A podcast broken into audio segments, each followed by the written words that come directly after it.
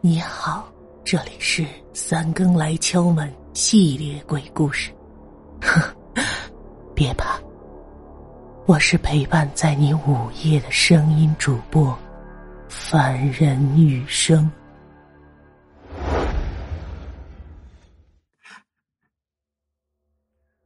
最近几天，刘波总是早出晚归，而且一身的臭味连衣服也不脱，进屋倒头就睡。我听刘波提起过，他好像找了份导游的兼职，可能最近一直都在忙着带团吧。李哲解释道：“胡扯，带团哪有去基地参观的？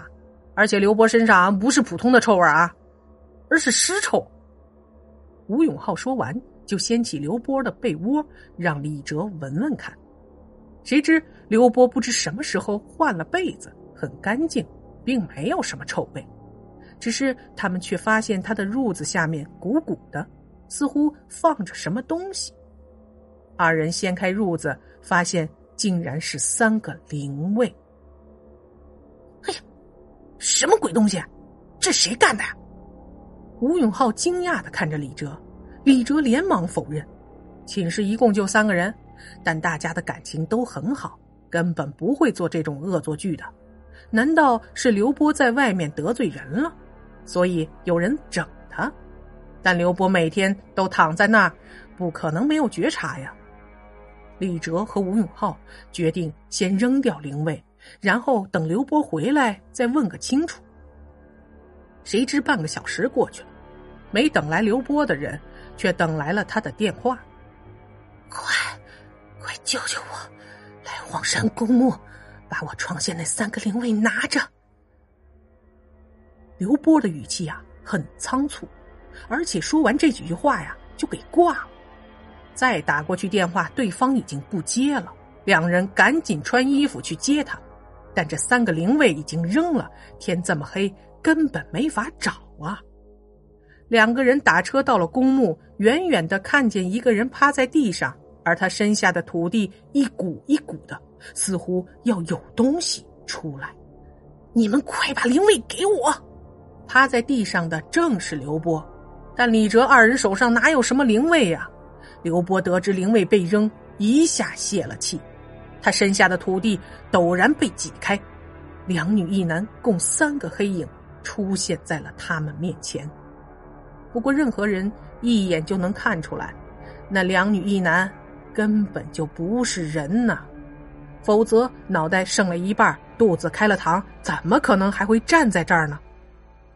李哲闭上眼，以为这次死定了，谁知那三个鬼竟然飞快的逃走了，而刘波可能由于太过紧张，昏倒在了地上。快快快快，赶紧把刘波抬回去！吴永浩说道。刘波被二人抬回了寝室，脸色发紫，浑身不停的颤抖着，整整睡了一天一夜，情况才有所好转。据吴永浩推测，刘波提到的灵位很可能是与那三个鬼有关。灵位扔掉后，三个鬼也跑了，而此时刘波身体的尸臭也没有原来那么严重了，这说明他们扔掉了灵位还是正确的。而至于刘波为什么要这么做，很可能是被谁整蛊了，一时迷失了心智。好在事情已经过去了。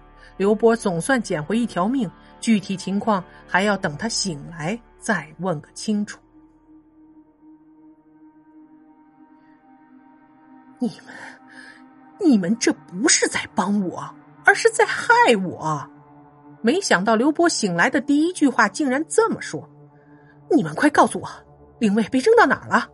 我要把他们找回来。”刘波，你疯了？他们是鬼，找过来你。就会没命的，吴永浩急了。我知道他们是鬼，但他们是我旅行团的团员啊！什么？